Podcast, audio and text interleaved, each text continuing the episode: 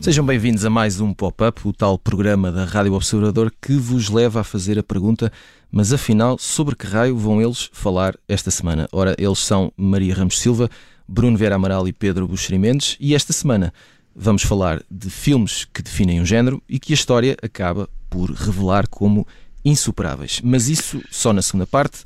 Antes, vamos falar de música e vamos falar de bandas na Boa Dica.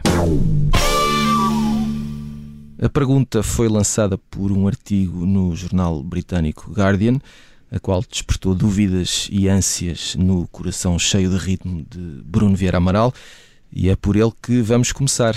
Uh, Bruno, uh, ficaste. Uh, Pareceu-me, ficaste um bocadinho. Não sei se indignado é a palavra certa, mas já vamos ver. Com este artigo que afirmava que já não há bandas entre os nomes mais mediáticos da pop contemporânea, nos, nos, lugares cimeiros dos tops e das listas de mais ouvidos e etc. Um, ehm, como é que lidaste com esta, com esta informação, com esta possibilidade? Porquê a tua reflexão sobre o tema? Bem, eu acho que é uma grande injustiça termos começado por mim, apesar de ter sido eu a sugerir o tema. Fico em clara desvantagem, ehm, porque não, não sou o especialista em em música. O que me interessou no, no artigo do, do Guardian foi perceber que as bandas têm desaparecido uh, dos tops e também da influência cultural, têm sido substituídas por uh, artistas individuais e se calhar estamos no, na era, estamos a viver a era da extinção de, das bandas é uma extinção, uma extinção que tem que ver com razões uh, sociais e, e, culturais. Parece que os miúdos agora fazem música sozinhos num quarto, antigamente era na, nas garagens que se juntavam e agora ficam sozinhos num computador a fazer música. No meu tempo também fazíamos outras coisas sozinhos no quarto, mas acho que ninguém lhes atribuía valor artístico. Pronto. Uh, e é curioso pensar, pelo menos para mim, é curioso pensar que o conceito de banda está uh, circunscrito a 40 ou 50 anos no máximo de cultura popular e nada mais. Nós crescemos com, com esta ideia de que as bandas uh, existiam quase desde sempre e, e, se calhar não, não, não é assim, se calhar o, o ter uma banda é uma coisa muito, muito circunscrita a uma determinada época. Não é? Até segundo o artigo, há, há, razões também económicas para que hoje os miúdos não, não se juntem para fazer bandas, porque depois têm que ter os instrumentos e têm que, eh, para poderem treinar, eh, têm que ter concertos e tudo isso tem custos e é muito mais barato estar no, no computador eh, e fazer a sua própria música. E é muito mais fácil também apresentar essa, esse, esse trabalho a, a agentes ou responsáveis de editoras e não têm que lidar com os outros. É? E eu acho que essa era uma das vantagens também das bandas. Eu, eu, por exemplo, eu nunca tive uma banda, porque o meu talento musical é próximo do zero e também nunca fui uh, persuasivo ao ponto de convencer os outros com talento a deixarem-me fazer parte de uma banda. Ainda que isso do talento tive... nem sempre seja uh, critério fundamental para, para fazer uma banda, não é? E às pois, vezes o, o talento também vai menos, aparecendo. Pelo menos tens de ter, um, tens ter uns amigos à volta que, que sim, tenham sim. Um, um, talento mínimo, não é? Eu tinha, mas nunca os convencia de deixarem-me entrar, esse é que foi o problema. Pronto. Mas assistia ao nascimento e ao crescimento de algumas bandas e olhando para o destino que todas tiveram, que é a mais absoluta irrelevância, eu penso que o mais importante para quem fez parte dessas bandas uh, foi usá-las como um instrumento de, de aquilo que hoje se diz de desenvolvimento pessoal, de gestão de conflitos, de relações com os outros. Era uma boa escola para isso. Uh, e acho que se hoje fosse falar com, com os meus amigos dessa altura que fizeram bandas, que a maioria deles uh, iria falar com, com saudade e recordar esses, esses tempos como bons tempos, mesmo que as bandas não, não, tenham, não tenham tido nenhum sucesso, não tenham, não tenham avançado, porque as razões para fazer uma banda também não eram exclusivamente musicais, é? também eram muito sociais e culturais. E também isso explica uh, que agora se estejam praticamente a, a extinguir. Eh, Pedro Buxeri Mendes, uh, vamos lá ver aqui uma, uma coisa. Uh, para ti, qual a diferença entre veres uma, uma banda em palco, ou seja, uma banda que fez as canções e as gravou, sempre o mesmo grupo, e veres um artista que se apresenta a solo, não é? Nas capas dos discos, acompanhado por uma banda que naquele momento está a fazer a digressão uh, com esse mesmo artista. Tu que és um homem, se, se, formos pela teoria do Bruno, és um homem do tempo das bandas a sério, não é? Portanto, do esse... passado, exato. uh, sim, isso, isso não, não há como negá-lo. Uh, as bandas antigamente tinham uma dimensão física, de uma grande fisicalidade. Eu, eu, eu cresci numa zona em que, em que a dada altura se notou que as pessoas começaram a viver melhor ou seja, no fundo havia mais dinheiro se quiserem. E no meu liceu, ali no 11 primeiro, 12 segundo ano, uh, de, desculpa, 10 décimo primeiro, portanto estamos a falar em julgo que 86, 87, 1986, 1987, uh, as, as, pessoas já tinham uh, instrumentos e pronto, e havia umas festas de final de ano em que, em que tocavam umas bandas amadoras, uma das quais até se tornou uma banda profissional, que viria a dar origem aos sitiados, uh, e do, do, João Aguardela, que andava no meu liceu e que infelizmente morreu prematuramente. Uh, mas era tudo muito pesado, eles tinham muitos, muitos amplificadores e muitos, e muitos fios e muitos cabos e muitos instrumentos e estavam sempre a carregar coisas de um lado para o outro. Um, e, e, também era uma coisa que exigia espaço, nomeadamente um sítio para ensaiar. É? Quem quisesse ter uma banda, além de ter que ter toda a parafernália de, de, de, instrumentos e de amplificações, e de pedais é, nas guitarras, tinha, tinha de ter ainda um espaço onde montar tudo para se poder ensaiar. E ora, uma banda a ensaiar, mesmo que seja uma banda de música calma, faz barulho. Uh, eu, a banda típica é obviamente uma vítima da tecnologia, porque a tecnologia sintetiza, e a palavra é esta, num computadorzito, normalmente um Macintosh, todo tipo de instrumentos e todo tipo de sons e todo tipo de, de produções e de, e, de, e, de, e de softwares que permitem afinar a música e, e a voz e o que for e, e retira alguma dimensão de, de realidade, não é? Parece que é assim tudo virtual e sobretudo parece que é fácil fazer, mas não é. Eh, eu, eu sou de um tempo em que de facto eh, as bandas eram, eram pessoas e coisas atrás delas e, e em que se confundia muito uh, a qualidade da banda pela qualidade do vocalista, era um pouco como se houvesse uma hierarquia, que o vocalista e o guitarrista eram as partes mais importantes e, e depois havia um tipo de cabelo comprido, um canto que tocava ao baixo, não é? viola baixo, e um tipo com ar mais esquisitoide e mais extravagante que batia na bateria e, e tendíamos a achar que as boas bandas eram aquelas que tinham um bom vocalista um bom guitarrista que o resto era despiciento e obviamente não é assim, não é? A, a, a ignorância é sempre a pior das doenças e, e, e basta, basta ouvir jazz para se perceber como, como a parte rítmica é, é fundamental em qualquer canção. Mas pronto, adiante.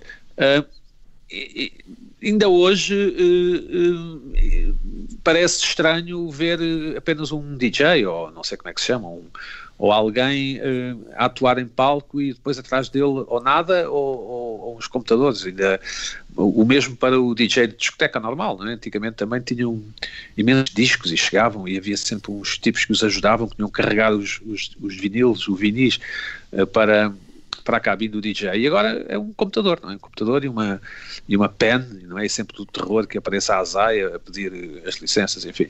Uh, acho que é, é diferente de facto e, e, e, e, confesso que tenho dificuldade de atribuir o mesmo valor artístico um, às bandas de antigamente, ao, ao, ao, processo antigo e que era no fundo foi aquele com o qual eu cresci. Maria, uh, vamos fazer aqui um bocadinho de advogado do diabo, não é? Vamos hum. saltar aqui uma, uma geração. Uh, obviamente, como em tudo, a culpa é sempre da internet e da tecnologia, uh, mas depois há aqui um, um dois lados. Por um lado, eh, esta internet e tecnologia também trabalha a favor das bandas, porque de repente também às tantas não precisas de gastar tantas horas e tanto dinheiro, se calhar, para ir gravar num estúdio e fazes hum. as coisas de outra maneira. E de mediadores, não é? Para a promoção. E, exatamente, e, e, e, no lado de negócio. Por outro lado, e, voltando um bocadinho ao, ao artigo do Guardian, uh, o ponto de vista era essencialmente sobre mainstream. Sim. grandes nomes em festivais, talvez, os artistas mais ouvidos no streaming, um, o hip hop, que é o género provavelmente mais Dominante, popular no mundo inteiro, sim. é singular, acima hum. de tudo singular, não é? Uh, mas quer dizer, as bandas não desapareceram, continuam a aparecer, se calhar muito mais underground, porque o movimento underground também consegue ter outra força graças à internet, e depois há fenómenos uh, como uh, tu falavas disso, não é? Bandas asiáticas, os, os teen idols, a K-pop, uhum. e portanto tudo isso, além de não ter desaparecido, uh, alimenta-se de uma outra forma e com uma outra energia. Portanto, as coisas não são assim tão lineares, não é? Sim, que acabam por ser bandas que não são bem aquele modelo de banda que nós conhecemos, não é? Como o Bruno falava. falava. Eu acho que tens aqui uma série de camadas de facto, porque, por exemplo, um, a própria forma como nós fomos olhando para a pop ao longo dos tempos. Reparares, eh, os Beatles, como surgiram, eram uma grande banda pop, não é? E nós continuamos a vê-los como um, um, emblema ao nível da, da, da música popular, mas não uh, comparando, sei lá, com um fenómeno como a Beyoncé ou uma Taylor Swift. Portanto, há toda ali uma, uma, uma estrutura bastante diferente, não é? Até a forma como são vistos. Hoje, se calhar, se pensarmos em rock, uh, usar a expressão rock alternativa é quase redundante, porque parece que todo o rock é, tem, é uma alternativa. É uma alternativa, é indie, é underground, como tu dizias, não ocupa de facto esses lugares uh, cimeiros e tirando casos que vêm de trás e que continuam a ser de massas, sei lá, os Metallica, é? bandas a esse nível de facto parecem quase coisas de nicho comparadas com essa uh, predominância dos grandes artistas do hip hop, não é? Que são os, as novas grandes estrelas da uhum. pop ou esses fenómenos de, da K-pop depois, que também são uma espécie de boys band revigorada, ali depois com outro, uma outra embalagem ligeiramente diferente em relação àquilo que nós conhecemos. Agora, pegando um pouco naquilo que, que, o Bruno e o Pedro já disseram, eu acho que a, eh, a, ideia de ter uma banda era mais do que ter uma banda em si. Quer dizer, a, a, banda acabava por ser quase uma desculpa. Aquela estrutura musical em si acabava por ser o menos relevante num processo que trazia imensa coisa à montante e a jusante. Um é? ritual de passagem. Todo um ritual de passagem. Acho que é precisamente isso. Para já eu acho que, quer dizer, tu, formavas bandas para conhecer miúdas, não é? Não só para fazer música, por exemplo. Uh, havia ou, o ritmo. Ou miúdos? Ou miúdos, ou miúdos, como é óbvio. Uh, mas havia de facto essa relação de, uh, de, de, ritual. Tu punhas um anúncio no jornal para conheceres, um, para encontrares um baixista ou um baterista.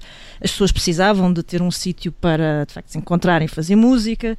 Uh, só pensar, sei lá, no preço de uma renda de uma garagem hoje em Lisboa não deve facilitar muito a vida um miúdo que queira começar a juntar uma banda e quanto mais gente tiver, pior, não é? Porque, como o Pedro dizia, os instrumentos, os preços, os valores, tudo, nada nisto é muito portátil, não é? E, muito portátil para os tempos de hoje que são absolutamente digitais e que uh, permitem sintetizar essa informação toda. E depois tudo o resto, de facto, a apresentação, uh, a ideia da projeção, do que podias vender ou não vender, uh, sendo que muitas vezes ter sucesso, de facto, não era o mais importante até porque se nós pensarmos nessa ideia e voltando ao rock, quer dizer, todos esses, esses géneros, as bandas mais punk e mais hardcore, mais metal, por aí fora, sempre foram coisas meio marginais, não é? Nunca tiveram essa, essa aspiração, uh, uma, uma, grande projeção. Mas era um projeto muito feliz de, de facto, de passagem, não é? Uhum. Adolescência para a juventude. Muito bem, antes do final do programa, vamos às sugestões da semana com o post-it. Bruno, uh, começamos uh, por ti, vamos ver uh, que tempo ainda temos até ao final da primeira parte. Queres trazer-nos um livro e um nome? Titania McGrath. Não sei se é assim que se diz. Pois eu, eu também não sei se será Titânia ou Titânia, ou... mas uh, este livro é, muito útil porque todos nós já, já tivemos daquelas experiências terríveis uh, num jantar de amigos, quando descobrimos que somos a pessoa mais retrógrada à mesa e todos os outros estão na vanguarda do progressismo e do, dos movimentos sociais. E nós não eh, fazemos ideia do que é o feminismo de quarta vaga ou a interseccionalidade eh, e isto pode ser pode induzir algum algum pânico algum pavor em alguns de nós. E este livro que se chama uh, Woke um guia para a justiça social uh, ajuda-nos não só a perceber o que é que está a dar em termos de progressismo, como a gozar com isso, porque o livro é uma, é uma sátira uh, da autoria de um ex-professor inglês, que ele é doutorado em poesia renascentista e começou a fazer esta, esta criou esta personagem a fazer estas brincadeiras no, no Twitter uh, em relação a todos os, clichês do, do, politicamente correto e dos movimentos de justiceiros sociais, sobretudo no, nos Estados Unidos e em, em Inglaterra. E, e, é uma leitura muito divertida, como eu disse, para além de, de, de, ser útil, e recomendo a todos que o leiam antes que as brigadas progressistas o queimem. É um livro de, que está publicado em Portugal pela, pela Guerra e Paz. Muito bem, uh, continuamos com as sugestões uh, desta semana na segunda parte. Agora vamos ter que fazer um pequeno intervalo e voltamos já a seguir. Estamos de volta, segunda parte do pop-up. Vamos só puxar eh, um bocadinho a fita atrás uh, para uh, completarmos aqui as sugestões desta semana. Pedro Buxeri Mendes, tu trazes um livro, How Innovation Works, é isto? É, é um livro do Matt Ridley, que é o autor do, do livro publicado em Portugal, chamado O Otimista Racional, mas este é um outro livro, imagino que vai ser editado cá também, mas quem souber ler em inglês, e, e há muita gente em Portugal, aconselho vivamente, é um, é um dos temas que mais me interessa, que, que é o, se o homem vale como indivíduo, digamos assim, ou, ou se é o coletivo que, que nos faz avançar, se, se acharmos que estamos a avançar, e eu acho, uh, o, o Matt Riley combate o mito do, do inventor genial solitário fechado na sua na sua sala, alumiado por velas, não é? E, e teias de aranha em todo lado e que não liga a nada, que está ali a inventar os problemas, as soluções para o mundo. E lembra que, que a inovação, que é diferente da invenção, é que é o grande fenómeno coletivo que, que valoriza o nosso mundo e que resolve os problemas. Por exemplo, no caso agora das vacinas para a Covid, não haveria a possibilidade de vacinar as pessoas se alguém não tivesse inventado as seringas e as agulhas e aqueles fresquinhos de vidro que parece que estão, que estão, que estão esgotados, uh, de onde se extrai a vacina. Uh, e, que muitas vezes são as pessoas que inventam as coisas mais simples e deixam voltar ao fresquinho de vidro, que, que, são realmente as pessoas que fazem a diferença uh, na vida dos outros. ele dá um exemplo de, um, de, uma invenção de uma rede de, de uma rede mosquiteira com inseticida que foi muito mais importante para, para baixar a contágio da malária do que qualquer investigação em remédios e em medicamentos nos grandes laboratórios europeus e americanos. Portanto, houve um, um tipo qualquer, julgo no Burundi, que, que inventou essa rede. No fundo, é um, é um, parece uma coisa simples. E que e que ninguém sabia quem ela era e, e, e, que o próprio Ridley recupera o nome e pronto e, o nome dele o nome dessa pessoa ficará imortalizado num livro. E é um bom exemplo de como é, é, a soma de muitas coisas é a agregação de muitas pequenas invenções e muitos contributos que no fundo muda a nossa vida e nos faz avançar. Muito bem do Burundi para a Netflix. Uh, Maria Ramos Silva viste Operação Varsity Blues Sim, uh, é um documentário dos uh, mesmos autores que fizeram o Fire, sobre aquele festival que não existiu. Uh, aqui o escândalo é outro, sobre algo que existia bastante ao nível do, do, do, grande sistema de universidades norte-americano, a famosa Ivy League, sobretudo.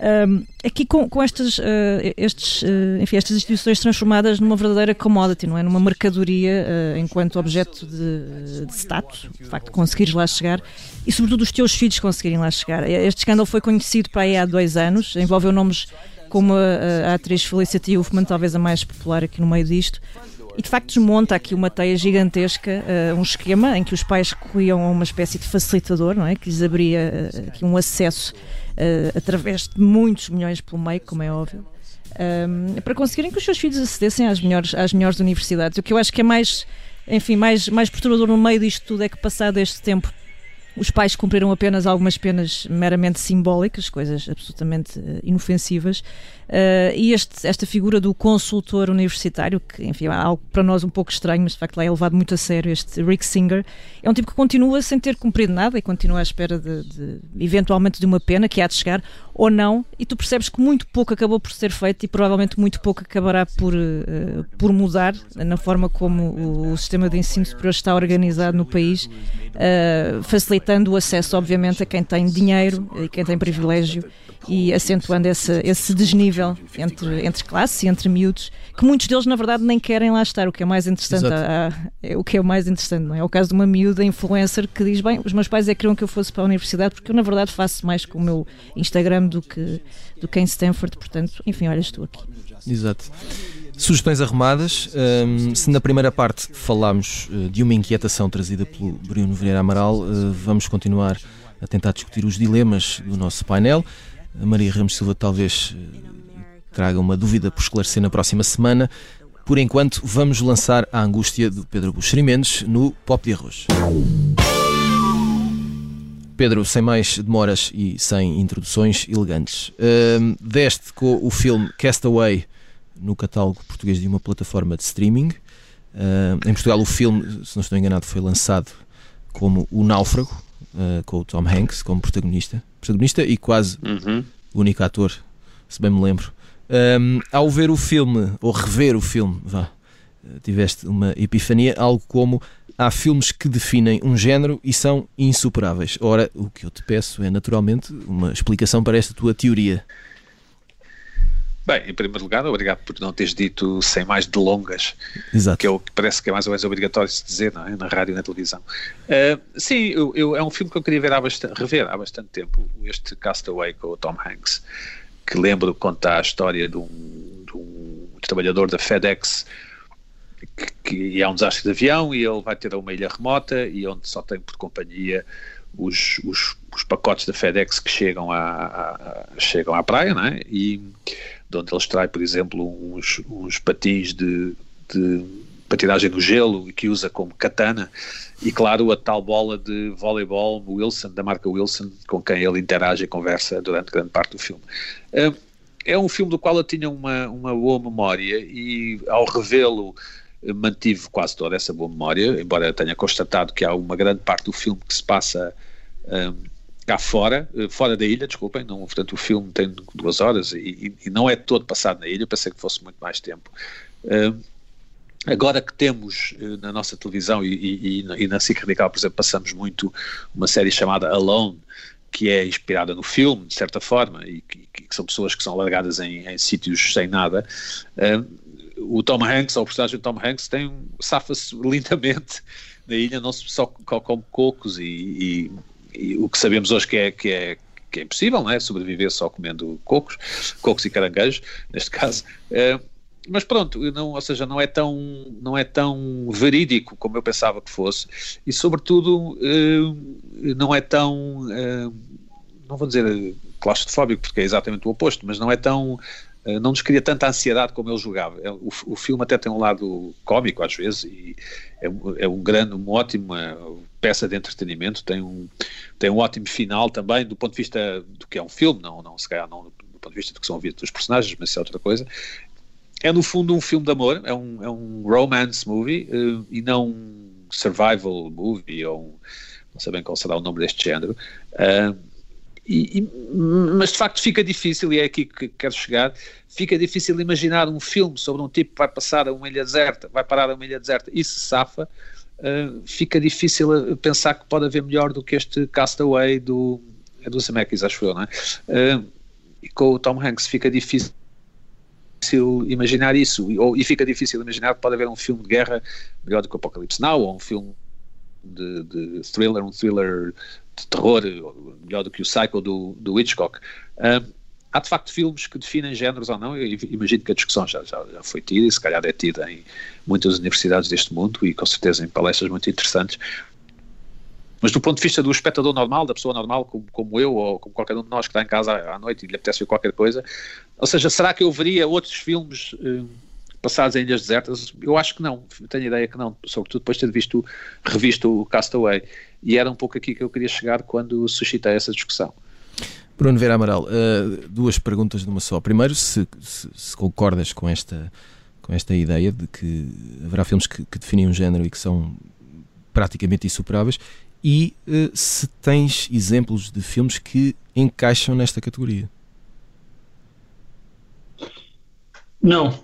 Uh... Essa, essa é a resposta a qual das perguntas? Não.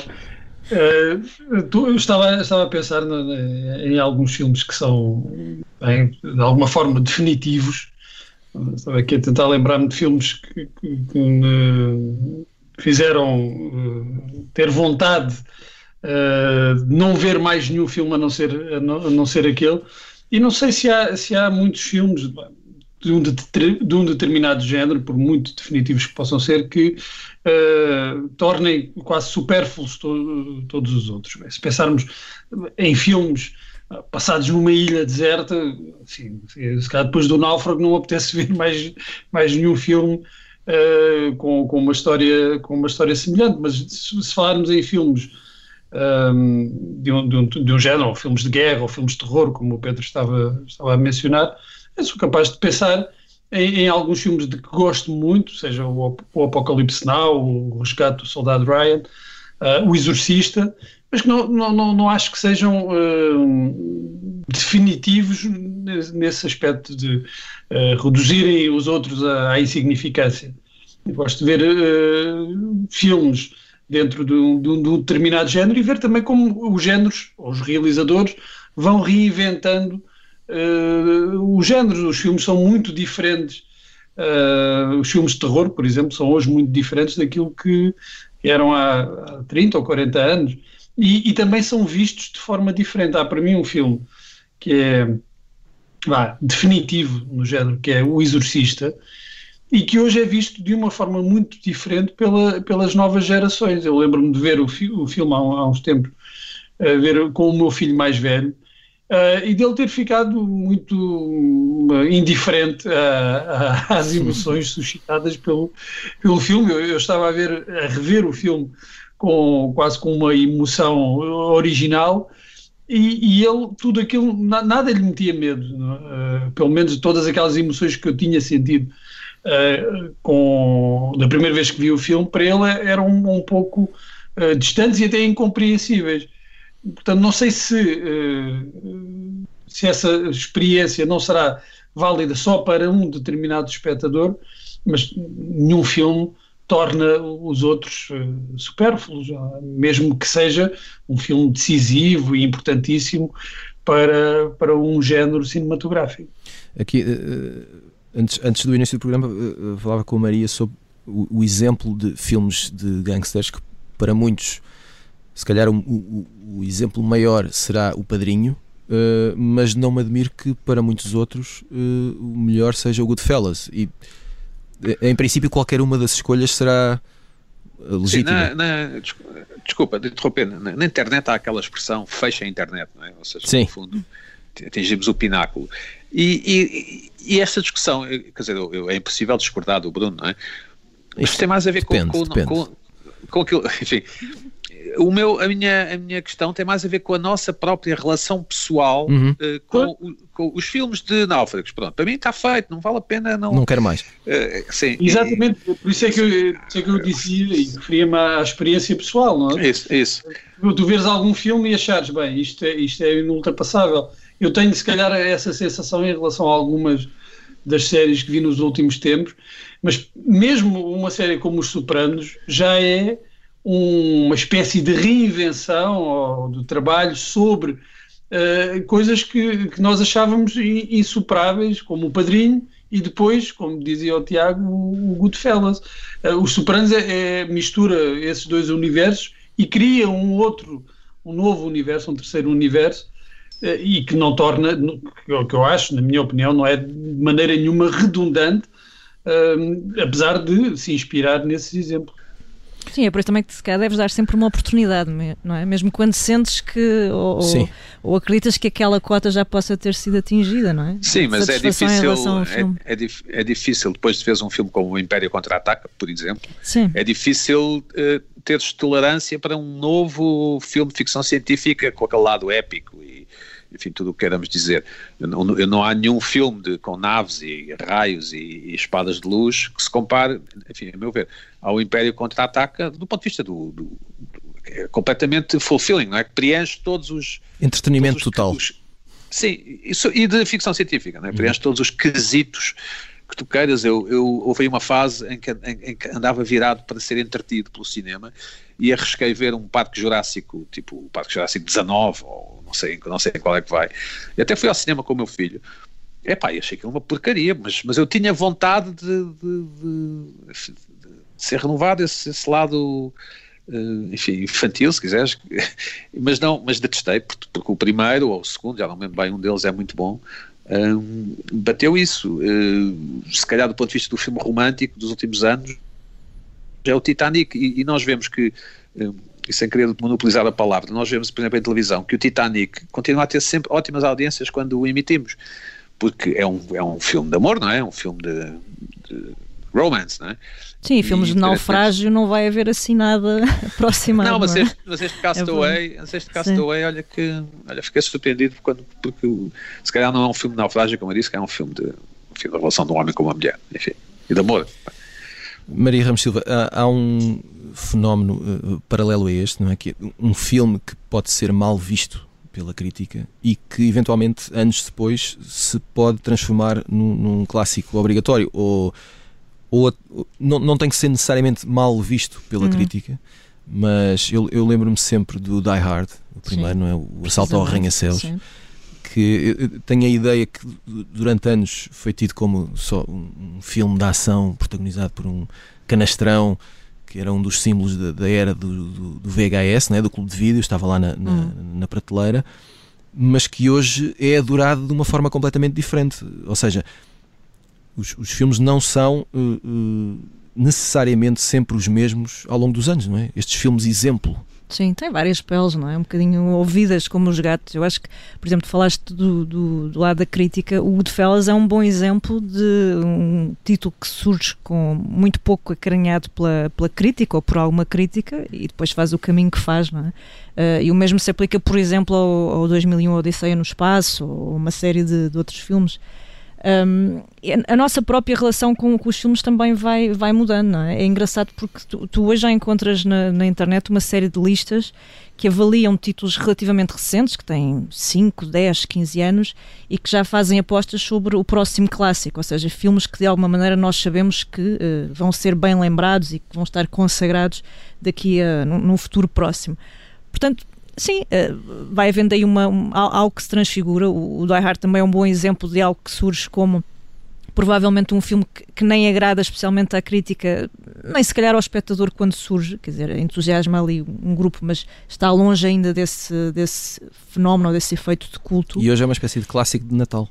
É, e, e, e, chegas quase ao extremo oposto, não é? Em que não, não, não podes ou não deves dizer mal porque uh, já está consagrado e, e, portanto, já acabas por ser dissonante se depois te afastares desta corrente dos filmes que, entretanto, também um, chegam a este estatuto, não é? Portanto, vão tendo aqui várias vidas. Por exemplo, num, num outro campeonato, e agora pegando talvez um pouco nestas também. Uh, discussões mais, mais recentes e mais polémicas, eu recordo, há um, há um canal uh, de cabo, nós nem sequer conseguimos aceder ao, ao próprio site cá, julgo, o TCM, nos Estados Unidos, que é só de filmes clássicos.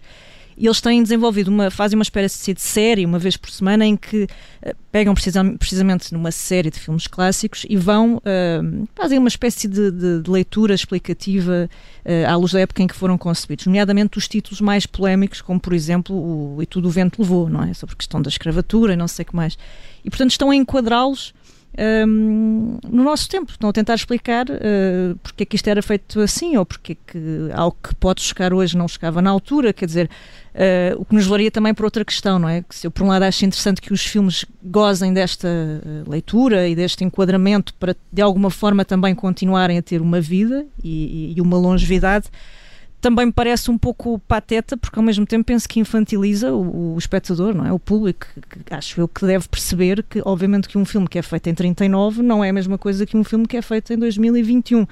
Mas bom, isto para mostrar que é sempre possível, de uma forma ou de outra, nós revermos a nossa relação com, com estes filmes uh, e sim, e ter agradáveis surpresas e também ter esses filmes uh, pináculo, não é? Como, como o Náufrago, que, que o Pedro fala que é um belo, um belo filme. E antes do final do programa, uh, vamos fazer a habitual viagem no tempo com o Isso é que era bom. O filme Birdcage estreou-se em março de 1996, há 25 anos. Além de ser uma ótima comédia e de, uh, é bom lembrar, tem Gene Hackman no elenco. Lá é... está, lá está. E não foi, e não foi o Pedro que E não foi o Pedro desta efeméride.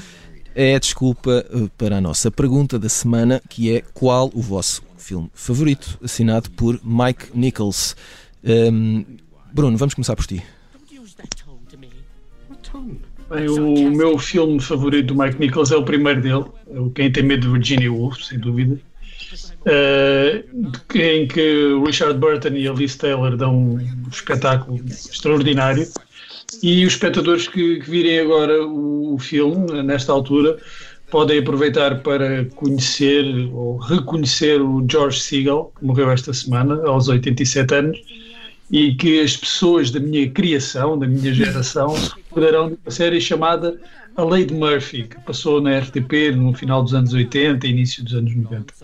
Portanto, é uma, uma, uma boa desculpa também para, para verem este. Para mim, é, é o filme, um filme perfeito e é, é, um filme de estreia, que é o Quem Tem Medo de Virginia Woolf.